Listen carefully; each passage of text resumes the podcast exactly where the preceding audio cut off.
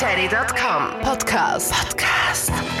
Nähere Informationen auf TheAngryTeddy.com oder auf Facebook.com slash TheAngryTeddy. Das ist die 115. Ausgabe des TheAngryTeddy.com Podcasts. Am Mikro für euch wie immer Daniel Friesenecker. Und diesmal geht es wieder um einen Watchcast. Sprich, ich habe für euch vier Geschichten aus den Bereichen E-Commerce, Online-Marketing, Social Media und einen App bzw. einen Tooltip für euch. Äh, Im Wesentlichen geht es heute um einen E-Commerce Award, dann die kritische Auseinandersetzung damit, wie Online-Marketing in unseren Breiten im Moment so funktioniert. Das Thema Content Marketing steht am Plan und zu guter Letzt ein Tool, das euch ein bisschen hilft, ähm, Personas für eure Blogs und eure verschiedenen Social Media Kanäle und äh, Dinge, die ihr da draußen so betreibt, zu erstellen. An dieser Stelle wie immer die Aufforderung und die Bitte, wenn ihr mit dem, was ich hier so veranstalte, was anfangen könnt, dann lasst mir doch eine Rezension auf iTunes da und teilt natürlich auch das ganze Ding raus auf Facebook, auf Twitter, auf Pinterest und wo das hier dann noch alles so zu teilen ist. Und damit würde ich sagen, schau mal rein in die 115. Ausgabe dieses Podcasts. TheAngryTeddy.com Podcast. Podcast. Und damit wären wir bei der ersten Geschichte aus dem Thema E-Commerce.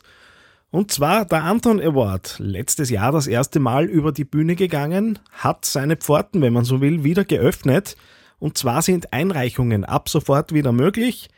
Äh, der Anton Award für die unter euch, die ihn noch nicht kennen sollten, ist ein E-Commerce Award aus Österreich und wird dieses Jahr in sechs Kategorien vergeben, nämlich den Kategorien Pure Player, B2C, Online äh, Shop für Marken B2C, Multichannel Unternehmen B2C, Online Shop B2B im Thema Innovation und für das Thema internationaler Online Shop.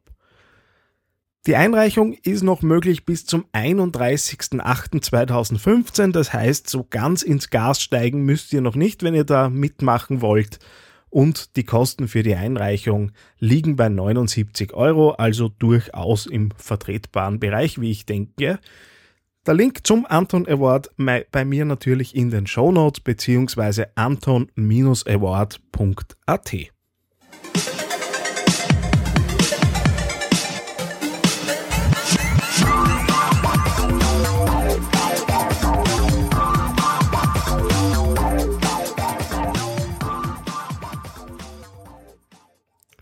Themenspender für die Rubrik Online-Marketing in diesem Watchcast ist der Richie Pettauer.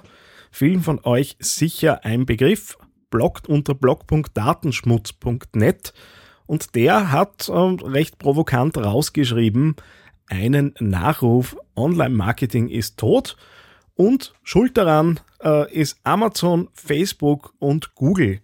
Äh, er setzt sich in seinem Beitrag da recht kritisch äh, damit auseinander, wie so ein bisschen der Einheitsbrei rund um diese großen äh, Player, eben Amazon, Facebook und Google, äh, ja, die Online-Marketer einerseits vielleicht ein bisschen bequem werden hat lassen, auf der anderen Seite ja halt darüber hinaus nicht recht viel passiert und er hat da auch äh, ein Schaubild äh, auf seinem Blog gestellt, wo er so ein bisschen die Blogosphäre, die digitale Elite und die Leute, die mit dem Internet Geld verdienen, gegenübersetzt. Also alles in allem ein ziemlicher Rundumschlag. Es steht, stehen da auch so Dinge drinnen, die ich jetzt äh, nicht Wort für Wort wiedergebe, aber sinngemäß, wir Online-Marketer sind im Wesentlichen alle die Pinkies, die den Brain nicht so schlimm aussehen lassen.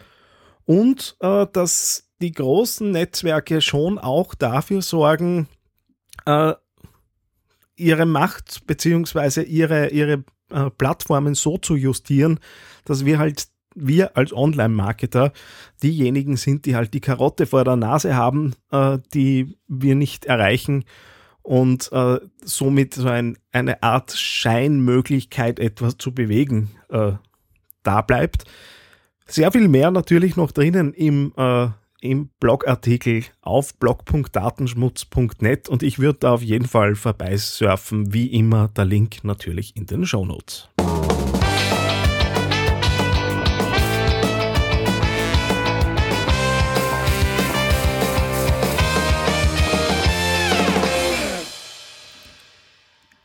Dann habe ich ein Interview entdeckt auf prblogger.de.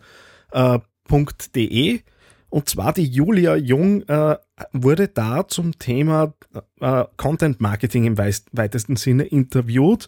Äh, das Ganze steht unter der Headline Die Zeit der Jagd nach Likes und Retweets ist vorbei.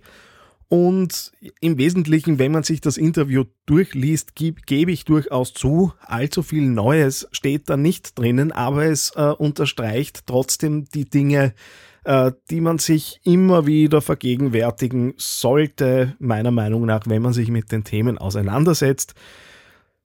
Auf die Frage, äh, wie viel Content denn kosten dürfen, sagt sie, naja, sie dürfen das kosten, was sie wert sind. Äh, ist natürlich eine sehr plakative Aussage, mir schon klar. Aber es wird zumindest äh, klar damit, dass Contents natürlich nichts sind, was einem zufliegt äh, und was nichts kosten darf. Natürlich äh, geht dann das Thema Customer Journey irgendwann auch los in diesem Interview und klar, diese Inhalte, die man da erstellt, müssen halt auf den verschiedenen Wegen der Customer, äh, verschiedenen Stationen der Customer Journey natürlich funktionieren und natürlich auch äh, dort funktionieren, wo sie die Leute konsumieren. Und das ist natürlich nicht mehr nur vorm Rechner, sondern da gibt's verschiedene Gerätschaften, die wir ja alle miteinander so tagtäglich durch die Gegend tragen.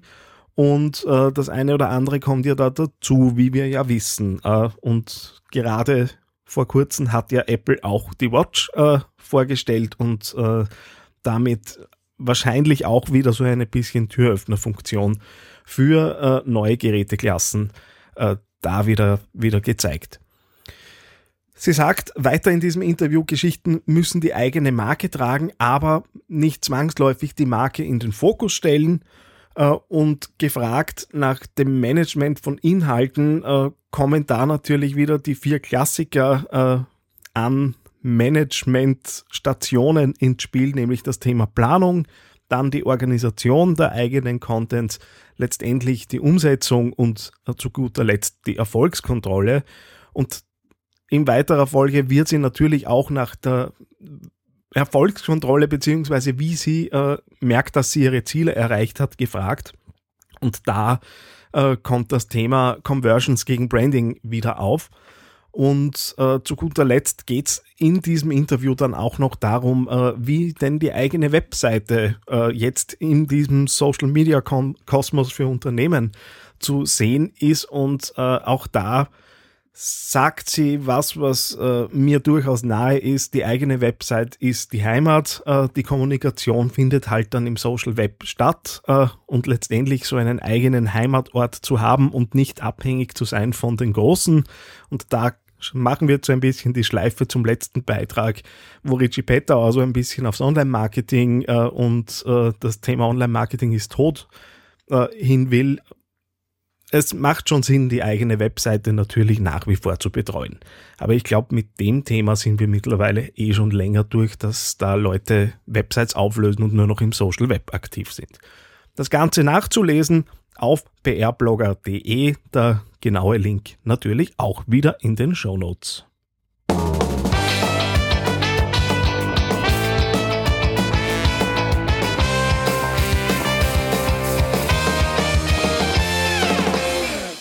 Ja, wie immer am Ende der Watchcasts noch ein Tooltip. Diesmal geht es um das Thema, Thema Personas online erstellen, sprich Abbildungen beziehungsweise äh, Charakteristika von Leuten, für die ihr äh, eure Inhalte beziehungsweise eure äh, Kommunikationsmaßnahmen aufbereitet. Unter Person App IO findet ihr also dann ein Tool, bei dem ihr euch lediglich registrieren müsst. Äh, das Ganze ist auch noch kostenlos und euch Personas auf Knopfdruck erstellen lassen könnt. Unterstützt sicher beim Nachdenken über die eigene Zielgruppe äh, und spart vielleicht die eine oder andere Minute, äh, wenn man sich da wieder um die strategischen Dinge rund auf dem eigenen Blog widmet. TheAngryTeddy.com Social Media Podcast. Das war's mit dieser Ausgabe des TheAngryTeddy.com Podcasts. Äh, diesmal als Watchcast. Das nächste Mal gibt's wieder ein Interview. Bin schon dran, da jemanden Interessanten für euch zu finden. Und somit hören wir uns beim nächsten Mal. Danke fürs Zuhören, euer Daniel Friesenecker. TheAngryTeddy.com Podcast. Podcast.